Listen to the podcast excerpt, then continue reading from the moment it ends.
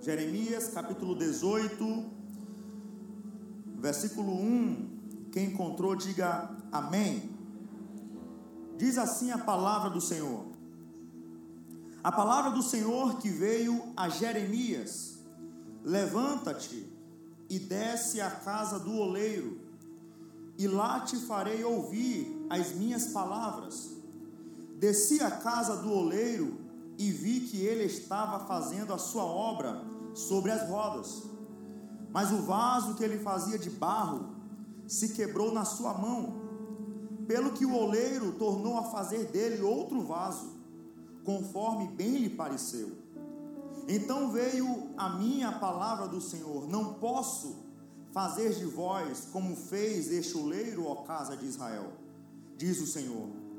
Como barro na mão do oleiro, assim sois vós na minha mão, ó casa de Israel. Amém? Repita comigo, Senhor Deus, não permita que nada, nenhuma situação, nem ninguém venha impedir de eu receber a tua palavra. Eu creio, Deus, que a tua palavra é poderosa, que a tua palavra é viva e que tu vais me responder em nome de Jesus. Amém e graças a Deus. Não há nada melhor do que pregar, do que ler, do que meditar na palavra do Senhor. A palavra de Deus ela é perfeita, a palavra de Deus ela é inerrante, a palavra de Deus ela é magnífica, né? A palavra de Deus você pode usar na sua empresa, a palavra de Deus você pode usar na sua família, a palavra de Deus você pode usar numa reunião, a palavra de Deus ela está em todo lugar, a palavra de Deus ela é perfeita. Então quando nós lemos um texto tão conhecido como esse, a casa do oleiro, né? Você já deve ter cantado, né, músicas nesse tema, você já deve ter ouvido mensagens já sobre esse tema, você já deve ter, quem sabe, até um, um esboço de mensagem, um esboço de estudo sobre esse texto. Mas a palavra de Deus é tão perfeita que a gente lê esse texto e ainda assim tem coisa nova de Deus para a nossa vida. A primeira coisa que, eu, que me chama a atenção, que eu sou muito edificado ao estudar um pouco sobre a vida de Jeremias, é sobre o chamado de Jeremias. O livro é de Jeremias, porque trata do profeta Jeremias. E se você for estudar um pouco sobre o chamado de Jeremias, você vai ficar encantado. Ou seja, o início do ministério de Jeremias. Você vai ver, por exemplo, Deus chegando para Jeremias e falando para ele: Olha, Jeremias, antes que eu te formasse no ventre, eu te conheci. Antes que tu saísse da madre, eu te santifiquei e as nações eu te dei por profeta. O que, que Deus estava falando? São, é, Jeremias, antes de você ter forma, eu já tinha um propósito formado para você. Antes das pessoas te conhecerem, eu já te conhecia. Antes de você ser alguma coisa, Jeremias, eu já conhecia você. Antes de você ter alguma coisa, Jeremias, eu já conhecia você. Antes de você ter uma história, eu já conhecia você. Antes da tua mãe saber da tua existência, eu já te olhava. Antes do teu pai saber da tua existência, já te olhava, já contemplava aquilo que você ia falar, aquilo que você ia fazer, aquilo que você ia construir, aquilo que você ia ter, e isso me deixa encantado, porque o primeiro que soube da, da vida de Jeremias não foi o pai, não foi a mãe, não foi um amigo, não foi alguém próximo, o primeiro a saber da existência de Jeremias foi o próprio Deus. Deixa eu te falar algo. O primeiro que soube da sua existência não foi sua mãe, não foi seu pai. O primeiro que soube da sua existência foi o Senhor Todo-Poderoso. E o que mais me chama a atenção é que antes que você tivesse forma, ou seja, na concepção, que muitos não sabiam da sua existência, e quem sabe a tua mãe não sabia da sua existência, Deus olhava para você e falava: Você vai ser um grande empresário, você vai ser um grande pregador, você vai ser um grande homem de Deus, uma grande mulher de Deus, a sua filha vai ser próspera, o seu filho vai ser abençoado, você vai ter um ministério santificado, você vai ser grande na terra. E o primeiro que te vê, o primeiro que te olha é aquele que determina o teu destino. Quem determina o teu destino não são as situações que você passa.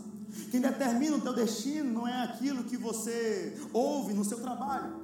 O que determina o teu destino não é aquilo que você vê no WhatsApp. O que determina o teu destino é aquele que primeiro olhou para você quando estava no ventre da sua mãe e disse: Vai ser o meu filho, vai ser minha filha, vai ser uma pessoa que vai fazer a diferença nessa sociedade vai ser alguém que vai fazer a diferença na empresa que vai construir, vai ser alguém que vai fazer a diferença no trabalho que vai ter, vai ser alguém que vai fazer a diferença na igreja que vai ser membro, vai ser alguém que vai fazer a diferença naquela ilha, aquela ilha que chamam de ilha rebelde. Eu estou pregando para pessoas em que, quem sabe, estão pensando dentro de si: eu não sou grande, eu não sou próspero, o meu ministério não é isso, e quem sabe está com uma baixa autoestima. Eu vim aqui para te falar: o primeiro que te viu é aquele que determina o teu destino. Eu não sei como foi foi a tua segunda, eu não sei como foi a tua terça, eu não sei como foi a tua quarta, eu só tenho uma palavra de Deus para você, que é aquele que tem poder no céu e na terra, foi o primeiro que te viu, e é ele que determina o teu destino. É ele. Aí ele chega para Jeremias e fala assim: Jeremias, as nações eu te dei por profeta. Interessante que Jeremias estava no ventre da mãe estava no ventre da mãe, não sabia falar, não tinha dado nem o primeiro choro, e Deus falava, profeta.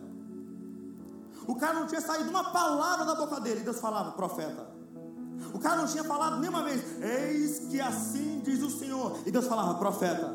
O cara não tinha colocado uma roupa bonita de sacerdote, Deus olhava para ele e falava, profeta. O cara não tinha uma rede social né, poderosa, não tinha um Instagram para poder pregar o Evangelho, Deus olhava para ele e falava, profeta. O cara não tinha um sobrenome muito forte, mas Deus olhava para ele e falava: profeta. Você é profeta não é, aquilo, não é por aquilo que sai da sua boca, é por aquilo que já saiu da boca de Deus. Deus olha para ele e fala: Você é profeta, independente daquilo que você fala, independente do lugar que você frequenta, independente da roupa que você tem, independente da conta bancária que você tem, você é profeta. Independente daquilo que estão falando a teu respeito, independente do que estão te acusando, independente daquilo que você está vendo, independente daquilo que você está ouvindo, independente daquilo que você está sentindo, você é profeta. Eu estou pregando para algumas pessoas aqui, meu irmão. Eu estou pregando para algumas pessoas que, quem sabe, a vida não está fácil, está passando por um momento de prova, está passando por alguma prensa, está entristecido, está algum. Meu irmão, eu não sei. Eu sinto graça de Deus nessa palavra. Eu só estou pregando para pessoas que Deus está falando. Você é profeta, você é mulher de Deus, você é homem de Deus. Então, meu irmão, feche os seus ouvidos para aqueles que tanto te caluniam. Feche os seus olhos para aqueles que tanto te perseguem. Ei, Deus, que é o Deus Todo-Poderoso, está falando: Você é meu filho, você é minha filha. Quem que você vai ouvir? Eu tenho uma boa palavra de Deus para você. A palavra de Deus é que determina o teu futuro. A palavra de Deus é que determina quem você é. Portanto, você não é o que a situação está dizendo que você é. Você não é o que as circunstâncias estão dizendo ao teu respeito. Você não é o aquilo que o local que você está está dizendo sobre você. Você é aquilo que Deus já liberou sobre a tua vida. Você é aquilo que Deus já determinou para você. O interessante é que o contexto de Jeremias não era um contexto favorável. O contexto de Jeremias era um cenário difícil, porque o povo estava vivendo no cativeiro babilônico, né? O povo estava sendo preso, oprimido, aflito. Você conhece um pouco sobre cativeiro babilônico? Então o povo tinha saído da sua terra natal, o povo tinha saído do seu local de costume e, ido para outro lugar. Eles foram para outro lugar, viver um outro costume, viver uma outra cultura. E tudo isso com, ofendendo as suas origens. Então o povo não estava vivendo aquilo que Deus já tinha liberado sobre a vida deles. Porque Deus falava, vai ser o meu povo. Quem te abençoar, eu vou abençoar. Quem te amaldiçoar, eu vou amaldiçoar. Vocês, é, vocês são parte da, da minha aliança. Eu tenho uma aliança com vocês. Vocês serão prósperos na terra. Mas de repente, um povo babilônico, sírio, pega o povo de Deus, tira da sua terra, leva para outra terra. Então imagine sua cabeça do povo, rapaz, o que está acontecendo? Poxa, os nossos erros nos trouxeram até aqui tudo isso acontecendo. Então, a, o povo estava com baixa autoestima, o povo estava, estava com, com a sua consciência pesada, o povo não estava nas, nos seus melhores dias. E é no momento de crise que, que perceba que Deus chega e fala com Jeremias. É num ambiente de crise, num ambiente difícil, que Deus chega e olha: Você é profeta. Eu te chamei por profeta para as nações. Eu tenho coisa grande para a sua vida, Jeremias. Eu tenho coisas extraordinárias para a sua vida, Jeremias. O que você está vendo não é favorável, mas eu tenho coisa grande para você, Jeremias. O que você está ouvindo não é favorável, mas eu tenho coisa grande para você, Jeremias. O que você está sentindo não é algo muito bom, mas eu tenho coisa grande para você, Jeremias. O que você está vendo, o que você está ouvindo, o que você está sentindo, o local que você está não é muito favorável, mas eu tenho coisa grande para você, Jeremias. Você vai fazer a diferença, Jeremias. Você não vai ser mais um, Jeremias. Eu estou pregando para pessoas, meu irmão. Deus não me deu essa palavra à toa. Eu estou pregando para pessoas em que não está vendo tudo muito favorável em que não está ouvindo coisas muito favoráveis, que está sentindo coisas não muito favoráveis, mas isso não impede Deus olhar para você e falar: Eu tenho coisa grande para você, eu tenho coisa grande para a tua família, eu tenho coisas grandes para as tuas finanças, eu tenho coisas grandes para o teu ministério. Deus tem coisa grande para você. Imagine só a experiência que Jeremias teve com Deus num ambiente tão difícil. É porque nenhum ambiente, por mais difícil que seja, impede você de ter experiência com Deus. Nenhum lugar, nenhuma situação pode impedir você de ter grandes experiências com Deus. O interessante é que um período difícil pode impedir alguém de levantar uma empresa. Um período difícil pode impedir alguém de construir um grande ministério. Mas nenhum período pode impedir de Deus levantar profetas. Nenhum período, por mais difícil que seja, pode impedir de Deus levantar um homem. Nenhum período, por mais difícil que seja, pode impedir de Deus levantar uma mulher para fazer a diferença. Portanto, nunca se ache inferior àquilo que Deus já falou ao teu respeito. Portanto, não se ache inferior por aquilo que você está passando, sentindo, vendo, ouvindo. Você é aquilo que Deus fala. E tem uma promessa de Deus para a sua vida: que você é nação santa, sacerdócio real, povo adquirido, propriedade exclusiva de Deus. Então, meu irmão, Deus tem coisa grande para a tua vida. Deus quer que você faça diferença na sua família. Deus quer que você faça diferença no bairro que você está instalado. Deus quer que você faça diferença nessa igreja. Se você é membro dessa igreja, meu irmão, eu tenho que te dizer: Deus tem coisa grande para a tua vida. Deus tem coisas grandes para a tua vida. Eu vou repetir: Deus tem coisas grandes para a tua vida. Acontece que o inimigo ele é tão sujo que ele vai colocando. Você está passando por isso você não vai conseguir, desiste, abre mão, esquece isso, você não vai conseguir, você não vai conseguir avançar, mas aí é nessa hora que você tem que falar, inimigo, o que tu fala não determina o meu futuro, inimigo, o que você fala não determina aquilo que eu sou, existe uma promessa de Deus sobre a minha vida que Ele já liberou, e eu vou tomar posse da palavra que vem do céu, não é aquilo que vem do inferno, eu vou avançar, eu vou progredir, eu vou fazer a diferença no local que Deus me plantou. Creia que Deus tem coisas grandes para a tua vida. Creia que Deus tem coisas grandes para a tua vida, coisas grandes para a tua vida. Mas engraçado é a resposta de Jeremias, depois de, de uma palavra tão linda de Deus para ele.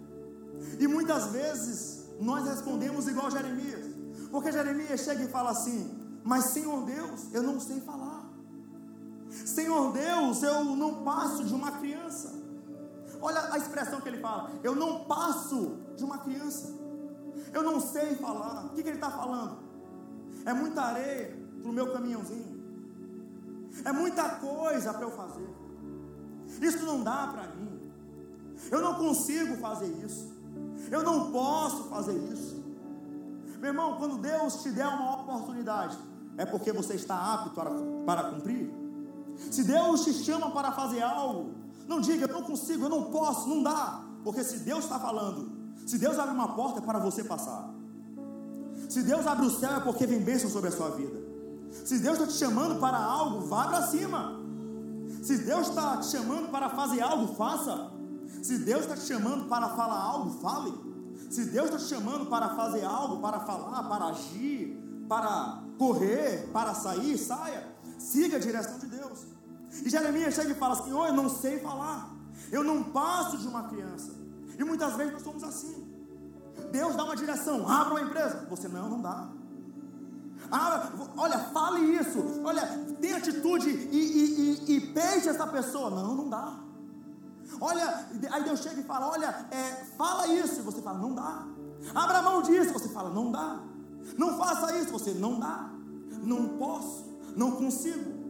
Muitas vezes nós colocamos limites em nós achando que isso pode limitar o propósito de Deus.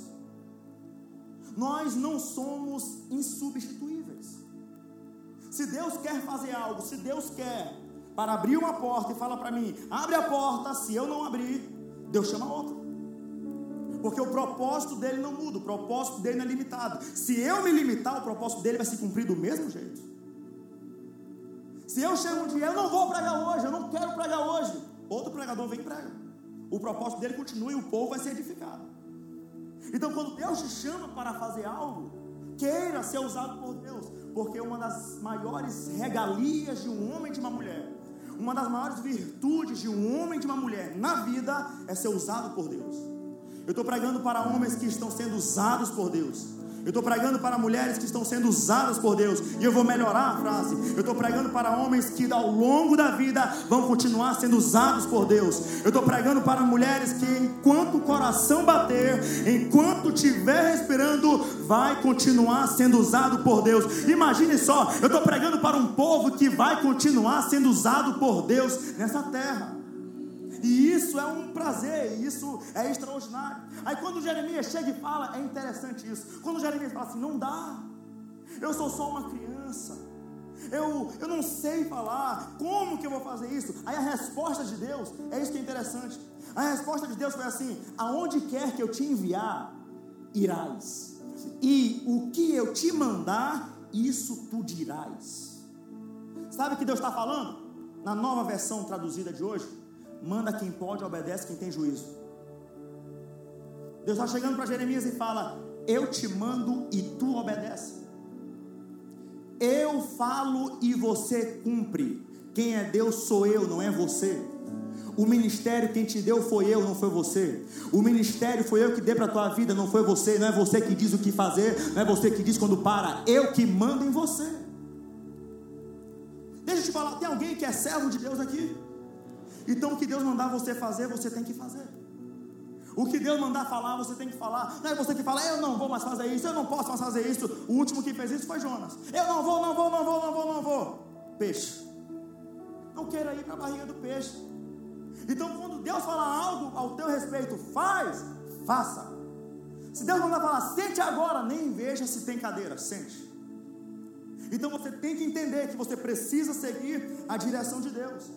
Então Deus chega e fala: Olha, onde quer que eu te enviar, irás, e tudo que eu te mandar, dirás. Deus não falou, não, Jeremias, eu vou te ensinar, eu vou te ensinar a falar. Não, Jeremias, vai, fica tranquilo. Olha, tu és uma criança, mas eu vou, tu só vai pregar para criança. Eu vou nivelar. Deus não falou isso. Deus chegou para ele e falou: Eu serei contigo. Observe que a resposta de Deus não foi para não foi para falar de Jeremias, foi para falar do próprio poder de Deus. Geralmente é assim. Quando a gente fala, mas Deus, como eu vou fazer isso? Aí Deus não fala, não, eu vou te dar isso, eu vou te dar aquilo. Deus não fala isso. Senhor, mas como que vai ser isso? Como que vai ser aquilo? Deus não chega, não, porque você é uma pessoa abençoada, porque você é próspero, porque você vai conseguir. Deus não fala isso. Deus geralmente ele só garante uma coisa: eu serei contigo.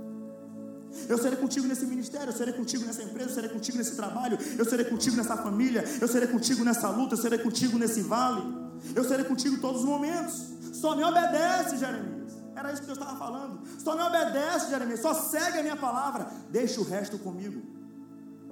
E é isso que Deus fala para mim e para você. Só me obedece. Deixa o resto comigo.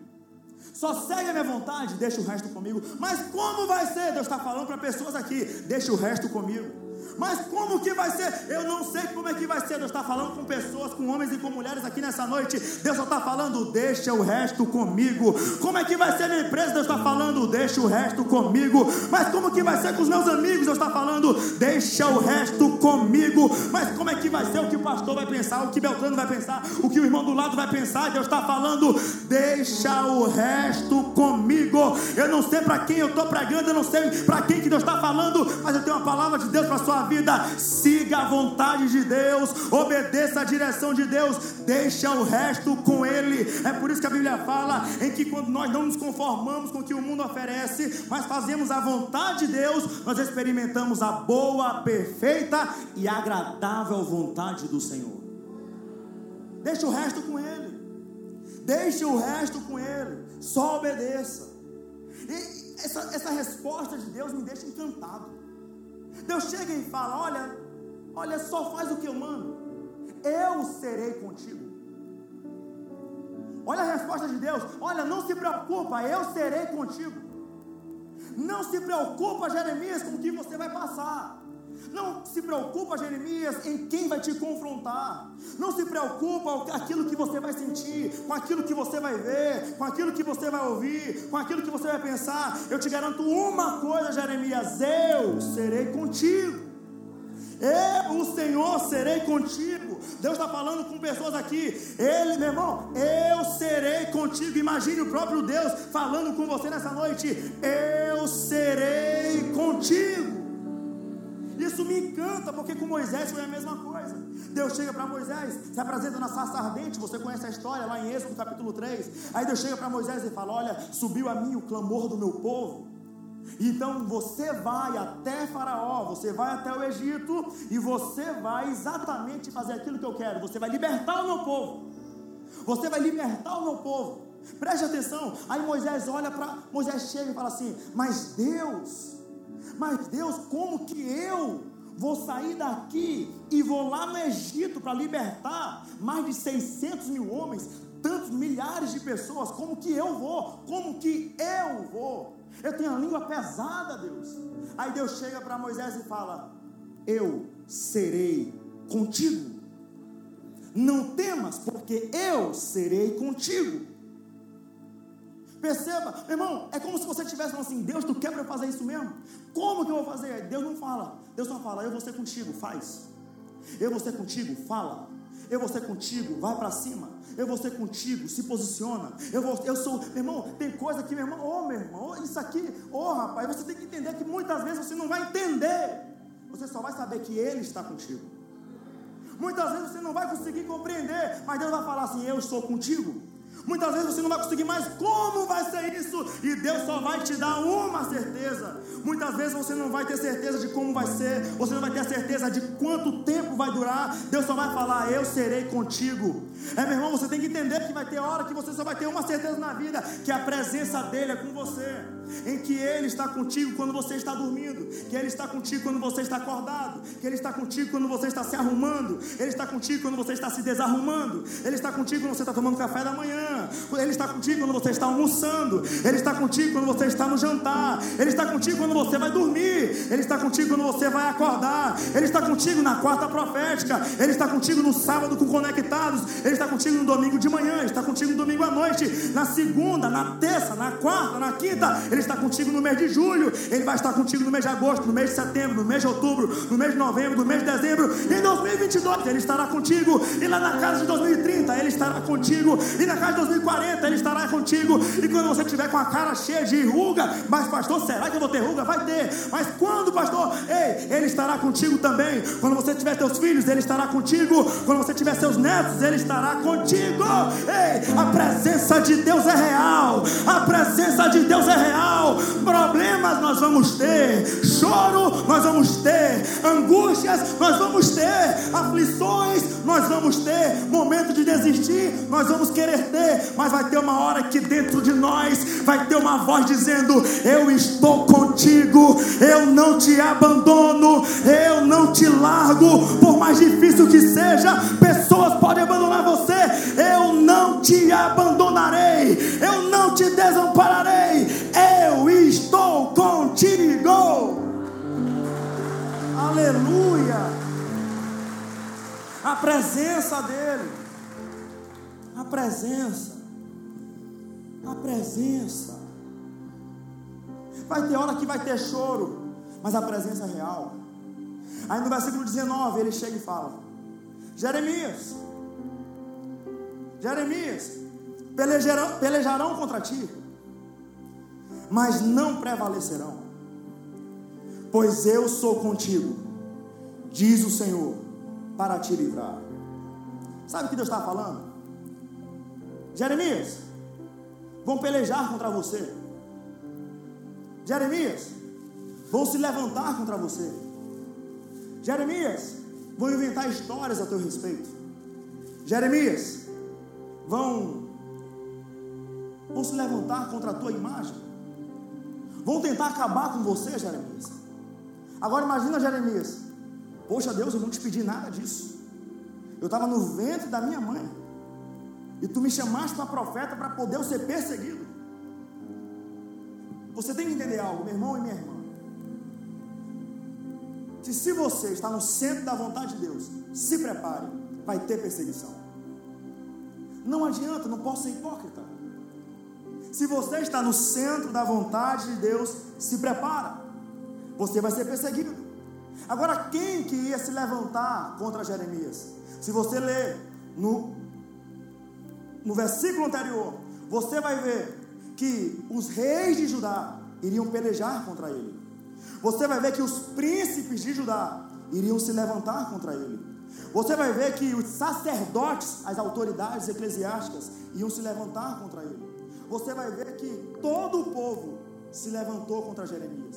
Perceba o tanto de gente que se levantou contra um homem que tinha um chamado. Tem alguém que tem chamado aqui? Tem alguém que tem um chamado aqui? Tem alguém que tem promessa de Deus aqui? Olha só o tanto de gente que se levantou contra esse homem. Olha só o tanto de gente que se levantou contra esse homem. Em 2 Timóteo, capítulo 3, versículo 12 diz: "Todos os que desejam viver piedosamente em Cristo Jesus serão perseguidos". Meu irmão, não adianta. Você tem que entender que tem problema que você só passa porque você decidiu seguir a Deus. Porque você decidiu viver a vontade de Deus. Tem problema que você só passa por isso.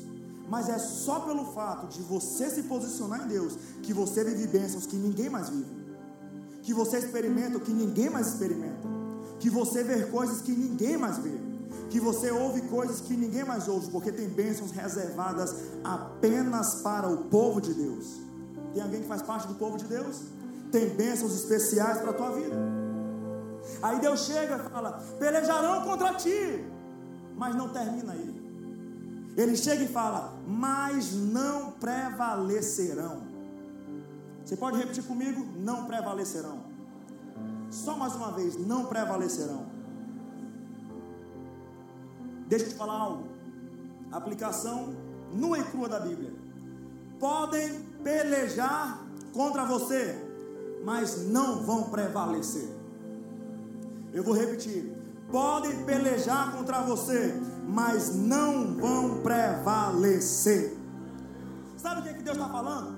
Jeremias, a quantidade de vezes que se levantarem contra a tua vida vai ser a quantidade de livramento que eu vou te dar. A quantidade de vezes que vão se levantar contra você é a quantidade de livramento que eu vou liberar sobre a tua vida. A quantidade de vezes que o inimigo se levantar contra você é a quantidade da minha defesa ao teu favor. A quantidade de vezes que levantarem algo contra você, contra a tua imagem, contra a tua índole, é a quantidade de vezes que eu vou chegar do céu e dizer: Meu profeta, meu filho amado, ei, eu estou pregando para pessoas aqui, meu irmão, que está sendo confrontado de alguma forma que pessoas têm pelejado contra você de alguma forma. Eu vim aqui liberar uma palavra de Deus para a tua vida. A quantidade de vezes que se levantarem contra você é a quantidade de vezes da defesa de Deus ao teu favor. Isso, isso é muito lindo. É por isso que Paulo chega em 2 Coríntios, capítulo 12, versículo 10 e fala: Por isso, por amor de Cristo, regozijo-me nas fraquezas Regozijo-me nos insultos e nas necessidades e nas perseguições, pois quando sou fraco é que eu sou forte. Olha o que Paulo está falando. Olha, eu por isso, por amor de Cristo, regozijo-me nas perseguições, porque quando eu sou fraco é que sou forte. Sabe o que, que Paulo está falando aqui? Inspirado pelo Espírito Santo. Quanto mais tentarem me enfraquecer, mais eu vou fortalecer. A quantidade de vezes que o inimigo olha, irmão, isso aqui, rapaz, isso aqui é extraordinário. Você precisa entender, isso aqui é uma chave muito poderosa. Isso aqui é algo extraordinário. Toda vez, quantas vezes? Quantas vezes? Toda vez que o inimigo se levanta contra a tua vida, toda vez que alguém se levanta contra você, toda vez que alguém se levanta contra a tua família, toda vez que alguém se levanta contra o teu ministério, Toda vez que você está passando por um momento de perseguição, é o momento que você mais vai se fortalecer. É sagrado. O inimigo, meu irmão, ele se levanta. Eu vou acabar com esse homem. Mas, meu irmão, traduzindo, traduzindo, ele está falando: Eu vou fortalecer esse homem. Eu vou fortalecer essa mulher. Acontece que o inimigo ele tem um dialeto, ele, ele, ele é um outro dialeto. Ele fala, eu vou acabar com esse homem. Mas na versão Deus está falando assim: você vai fortalecer o meu filho. Eu vou acabar com essa mulher. Aí Deus está falando: não, não, não, não. Você vai fortalecer minha filha. Eu vou acabar com essa família. Aí Deus está falando: você vai fortalecer essa família. Eu vou acabar com esse casamento. Aí Deus está falando: você vai fortalecer esse casamento. Aí o inimigo está olhando para você: eu vou acabar com esse ministério. Eu vou acabar com esse ministério. Eu vou acabar com esse homem, eu vou acabar com essa mulher. Aí Deus está falando: você vai fortalecer esse ministério, você vai fazer esse ministério aumentar de nível. Ah, meu irmão, você está entendendo? Eu vou acabar com essa jovem, eu vou acabar com esse jovem, eu vou acabar com essa família, eu vou acabar. E Deus está falando: você vai fortalecer. Quanto mais o inimigo tenta te abater, mais você vai crescer. Mais você vai crescer. Mais você vai crescer. Lembra de José? Pegaram José, tiraram a túnica, jogaram na cisterna. Jogaram na cisterna. O fim dele foi na cisterna. Governador do Egito. Você lembra de Davi?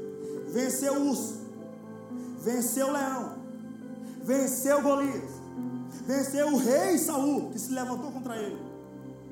Nenhum conseguiu paralisar Davi, maior rei de Israel.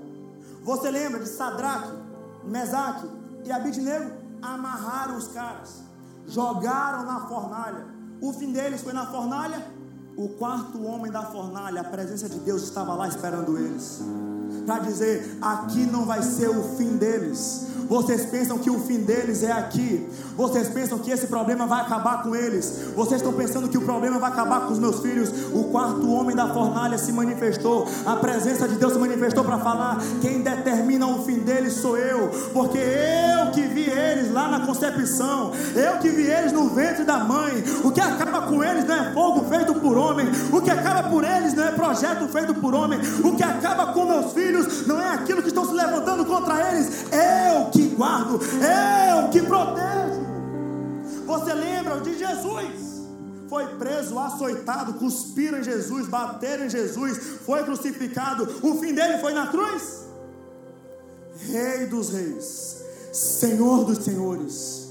Ele se chama fiel e verdadeiro, aquele que vem assentado num cavalo branco que julgará o povo e as nações com a sua língua. Meu irmão, você tem que entender que no manto, sobre a sua coxa, está escrito Rei dos Reis, Senhor dos Senhores. Que Jesus é esse? O fim dele não foi na cruz, é aquele que está escrito em Apocalipse, capítulo 1, versículo 8. Eu sou o Alfa, o Ômega, o começo e o fim, diz o Senhor, aquele que é, aquele que era, aquele que há de vir, o Deus Todo-Poderoso. O fim dele foi na cruz, se levantaram contra ele, mas o fim dele não foi na cruz. Quem é ele? Maravilhoso, conselheiro, Deus forte, Pai da eternidade, príncipe da paz. O fim dele não foi na cruz, ele é o leão da tribo de Judá. Se levantaram contra ele, mas o fim dele não foi na cruz, o fim dele não foi no sepulcro, o fim dele não foi, meu irmão, cheio de sangue. Quem é ele? É aquele que é chamado de estrela da manhã, é aquele que tem os seus olhos como chama de fogo. O fim dele não foi na cruz, os seus pés são como latão reluzente, os seus cabelos são alvos como a neve. O fim dele não foi na cruz,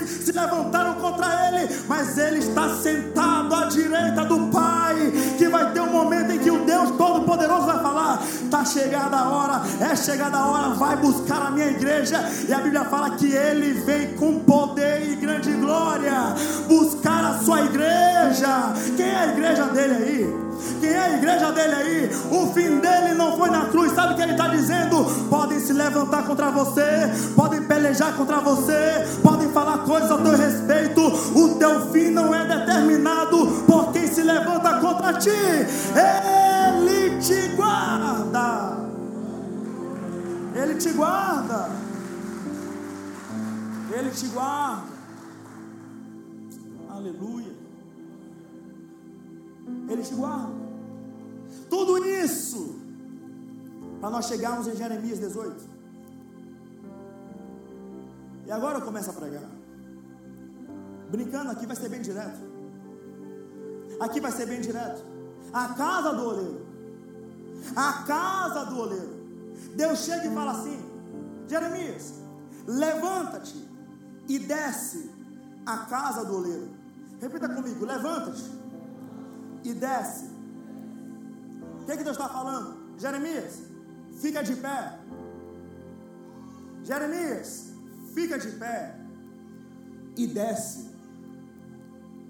Olha o que Deus fala, Jeremias, eu quero você de pé. Deus está falando com algumas pessoas nessa noite. Eu quero você de pé. Eu quero você de pé. Eu não sei, meu irmão, o que foi que fez você ficar sentado. Eu não sei o que foi que fez você ficar deitado. Eu não sei o que fez você se estirar no chão. Só sei que Deus está falando para você hoje: fica de pé.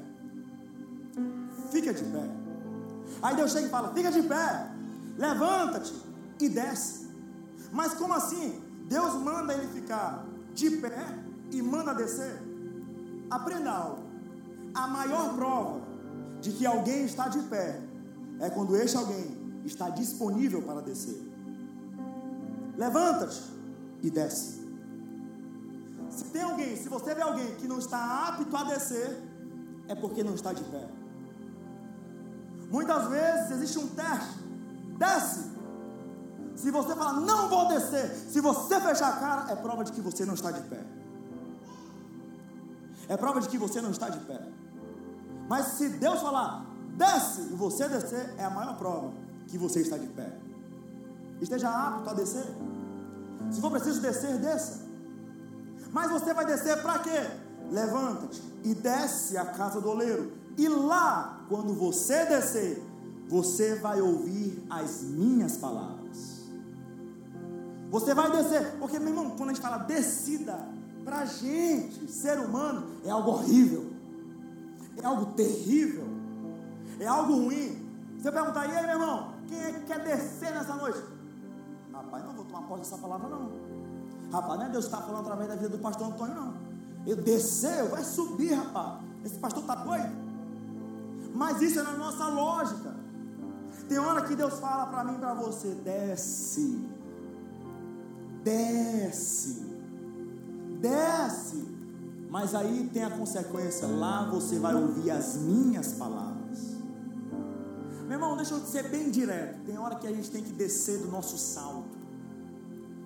Tem hora que a gente tem que abaixar o narizinho. Tem hora que a gente está muito assim, ó. Tem hora que a gente está muito, muito. Aí Deus chega para mim e para você. Desce. Meu irmão, Deus tem uma, Deus tem uma forma de tratar os vasos dele. É como, irmão, sabe uma lixa, aquela lixa, a lixa de Jeová da obra? Ele, ela, aí de vez em quando ele chega e olha assim, ah, pastor Antônio está muito empinado. É, peraí, peraí, peraí. E às vezes dói que é uma beleza. Às vezes dói que é uma beleza, mas é a forma de fazer a gente descer. Tem hora que a gente não quer descer. Tem hora que a gente não quer descer. Aí, meu irmão, se nós não vamos na, livre, espontânea vontade, aí Deus chega e usa pessoas, usa situações, usa algumas coisas da vida para poder a gente descer. Porque o importante é descer. Porque quando a gente desce, a gente ouve as palavras do Senhor. Você já parou para pensar que situação fez você descer? Que situação fez você descer? O que foi que você ouviu que fez você descer? O que foi que você sentiu que fez você descer? O que fez você ver para você descer? Será que se você não tivesse passado por isso, será que você estaria aqui nessa quarta profética? Será que se você não tivesse vivido isso, você estaria aqui nessa quarta profética, louvando a Deus e ouvindo a palavra? Perceba que muitas coisas Deus possibilita você passar apenas para você descer. Por quê? Porque Ele quer que você ouça as palavras dele. Eu estou pregando para pessoas que já desceram e pessoas que vão descer nessa noite para poder ouvir a palavra do Senhor e lá te farei ouvir as minhas palavras. Onde? Na casa do oleiro. Mas casa do oleiro é lugar para ouvir palavras.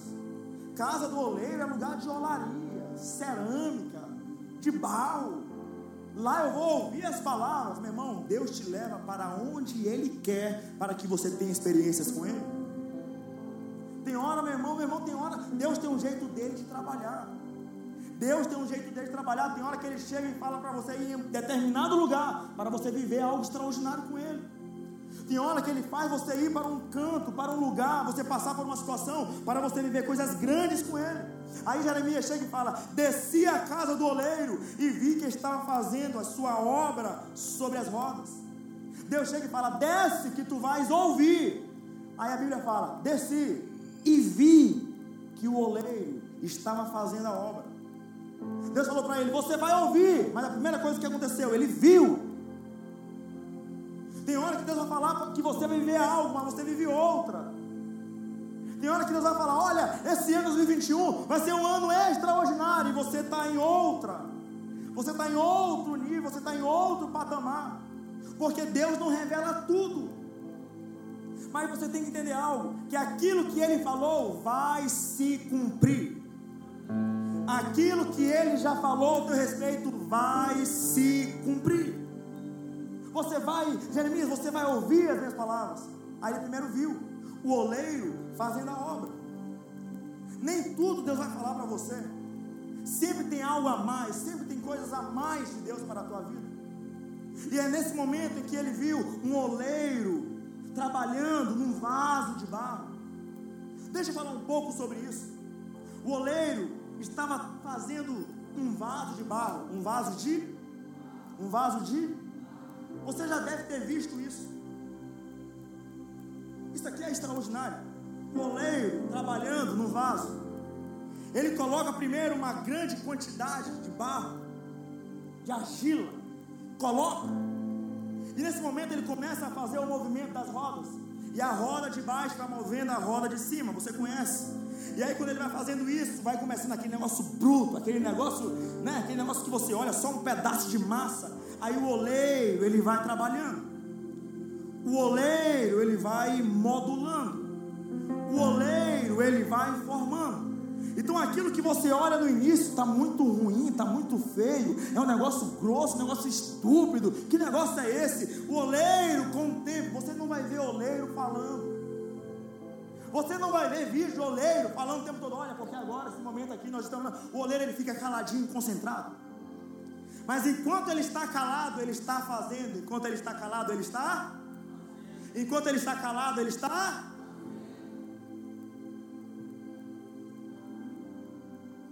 Enquanto você não ouve a voz de Deus, isso não quer dizer que ele não está fazendo. Enquanto você não ouve a voz de Deus, isso não quer dizer que ele não está trabalhando. Mas Deus, o que, é que está acontecendo na minha família? Isso não quer dizer que ele não está trabalhando nela. Mas Deus, o que está acontecendo com o meu ministério? Isso não quer dizer que ele não está trabalhando nele. Mas Deus, o que está acontecendo na minha vida? Isso não quer dizer que Ele não está trabalhando na sua vida. Enquanto Ele está calado, Ele está fazendo, Ele está modulando, Ele está formando. E o interessante é que uma característica básica de oleiro, ele vai tirando o excesso. Ele vai tirando o excesso. Ele vai tirando o que é excesso? É aquilo que não vai ser útil para o propósito é aquilo que não vai ser útil para o chamado, é aquilo que não vai ser útil para aquilo que Deus já liberou para a tua vida. Por isso você está entendendo, meu Deus, aquela amiga era excesso, era excesso. Aquele amigo então era um excesso, era um excesso. Aquele relacionamento então era um excesso, era um excesso. Aquele contrato então era um excesso, era um excesso. E Deus está falando com você nessa noite, eu estou tirando o excesso. Eu estou tirando o excesso. Eu sinto graça de Deus nesse momento. Deus nessa noite está tirando alguns excessos. Deus está tirando alguns excessos essa noite. Deus está tirando alguns excessos essa noite. E aí, meu irmão, muitas vezes esse processo dói. Dói. Porque a gente não gosta de ver o excesso saindo. O processo de Deus em formar é doloroso. O processo de Deus em modular, eu acho lindo isso aqui, no hebraico, a palavra formar, o verbo formar, em muitos textos, significa modular. Então, quando Deus está formando o vaso de barro, na verdade, Ele está modulando. Deus está modulando você. Deus está modulando você. E esse processo muitas vezes dói muitas vezes dói, e às vezes dói tanto, a remoção do excesso é tão grande, o modelar de Deus é tão forte, que às vezes quebra. que às vezes quebra o vaso, que às vezes quebra o vaso, que às vezes quebra o vaso, que às vezes quebra a vaza, que às vezes quebra, porque às vezes o módulo é tão grande que quebra, que quebra, e é isso que Deus está falando nessa noite. Algumas pessoas quebradas essa noite. Algumas emoções quebradas essa noite, alguns sentimentos quebrados essa noite, alguns ministérios quebrados essa noite, algumas, alguns psicológicos quebrados essa noite. Alguns homens quebrados, algumas mulheres quebradas, alguns jovens quebrados. Meu irmão, eu estou pregando para pessoas que foram quebradas, que a pressão foi muito grande. que a pressão foi grande, que o problema foi grande, que a tribulação foi grande, em que o tratar foi muito forte e não aguentou por algum motivo e quebrou. E quebrou. Porque aqui esse vaso fala, mas o vaso que ele fazia de barro se quebrou. Acontece que fala, na sua mão. O vaso estava quebrado, mas estava na mão do oleiro. Você pode estar quebrado, mas você está na mão dele. Você pode até estar quebrada, mas você está na mão dele. Pelo que o oleiro tornou, e aqui é a chave, aqui eu encerro.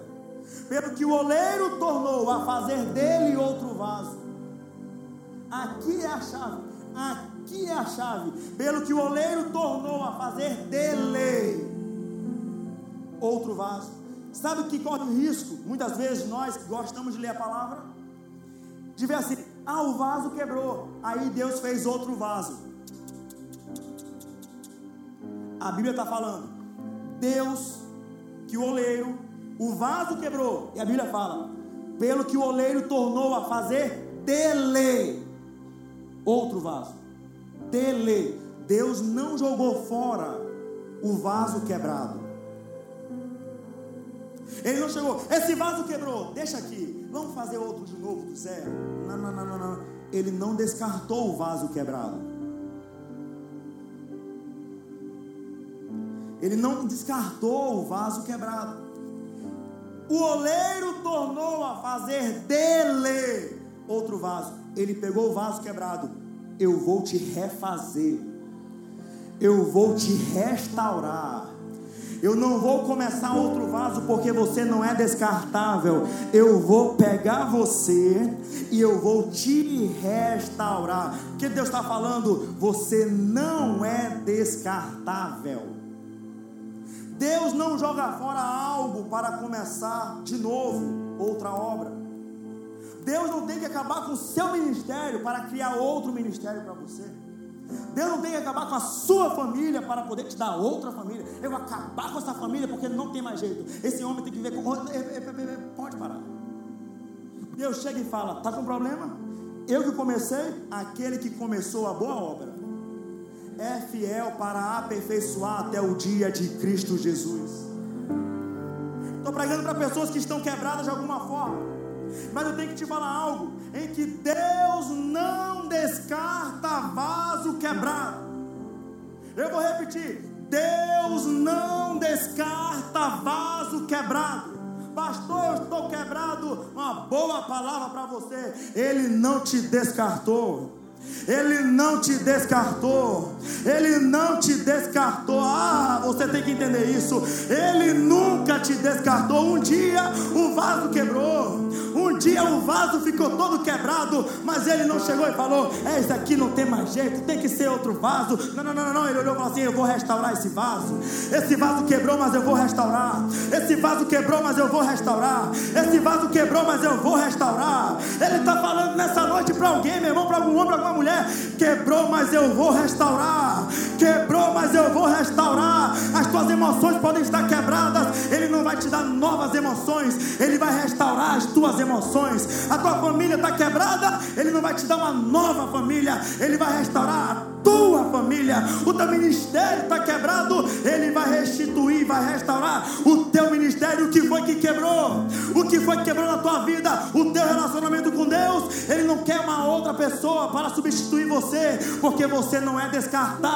Ele está falando para você: eu vou restituir, eu vou restaurar. Nenhum vaso é descartável. Tem algum vaso de Deus aqui? Tem algum vaso de Deus aqui? Você não é descartável. Você não é descartável. Você não é descartável. Deus está falando: eu vou restituir. Prova disso na Bíblia, Jó. Tinha filho, tinha propriedade, tinha fazenda, tinha tudo, muito dinheiro. A Bíblia fala que ele era o maior do Oriente, o mais rico, o mais poderoso. Em um dia, vamos resumir, em minutos, perdeu todos os bens, perdeu todos os filhos, perdeu todas as fazendas. E detalhe, ficou doente. Ficou doente. Mas Deus não olhou o vaso, esse vaso está quebrado. Vixe, não, deixa para outro. Esse aqui acabou. Eu vou fazer nascer outro vaso. Não, não, não, não, não, não, não. Ele olhou o vaso, está quebrado, mas está na minha mão. Eu vou restituir esse vaso. E a Bíblia fala Lá em Jó capítulo 42, que ele chega e fala: Antes eu te conhecia de ouvir falar, mas hoje os meus olhos te contemplam. Deus chegou e restituiu tudo para Jó. Ou seja, o vaso estava quebrado, mas Deus restituiu o vaso. Elias, um homem, profeta de Deus, ele orava, fogo caía do céu. Ele orava, parava de chover. Era um cara especial. Mas teve um dia que esse homem de Deus entrou numa caverna com sintoma depressivo, pediu para si a morte, chegou e fala: Senhor, eu não sou melhor que meus pais, eu quero morrer. Aí Deus olhou para Elias e falou: O que fazes aqui, Elias? Eu quero te usar. O que, que Deus estava falando? Você que é um vaso, você está quebrado, mas eu tenho propósito de Deus para você. Eu tenho coisas grandes para você. Eu tenho coisas grandes para a sua vida. Você vai ungir ainda reis. Você ainda vai ungir profeta. Deus estava falando: você está quebrado, mas eu quero restituir você. Eu quero te usar. Davi, o homem segundo o coração de Deus, teve uma hora que ele pecou e o vaso quebrou. Adultério, homicídio. Olha só os pecados de Davi. O vaso ficou quebrado. Mas Deus olhou para ele e falou: O vaso está até quebrado, mas eu quero usar do mesmo jeito. Eu quero restituir do mesmo jeito. Você está quebrado, mas eu vou te usar. Foi o maior rei de Israel. Pedro negou Jesus três vezes. Negou Jesus quantas vezes? Três. Pedro chegou e falou: Olha, eu vou largar esse negócio, eu vou voltar para a pescaria. Saiu. Mas Jesus chegou para ele e falou: Pedro, tu me amas? Amo. Pedro, tu me amas? amo. Pedro, tu me amas? Ama. Apacenta as minhas ovelhas. E foi um grande apóstolo da igreja no Novo Testamento. Paulo perseguia cristão. Perseguia cristão, matava cristão. O vaso estava quebrado. Uma hora ele chegou, eu vou lá para Damasco, eu vou levar cartas para prender cristãos. Mas ele, no meio do caminho, encontrou com uma grande luz. Caiu por terra Deus chegou e falou assim: Você é um vaso que está até quebrado, mas eu vou te usar e vou te encher do Espírito Santo. E você vai fazer a obra. Eu não vou usar outro vaso, eu vou usar você. Você pode estar quebrado, mas eu vou usar você. Você pode estar quebrado, mas eu vou usar a tua boca. Você pode estar quebrado, mas eu vou usar as tuas mãos. A Bíblia fala que Paulo, ele estendia as mãos e demônios saíam. Ele estendia as mãos e enfermos eram curados. E o que, que Deus estava falando? Você pode até ser vaso quebrado, mas eu quero usar o que você tem.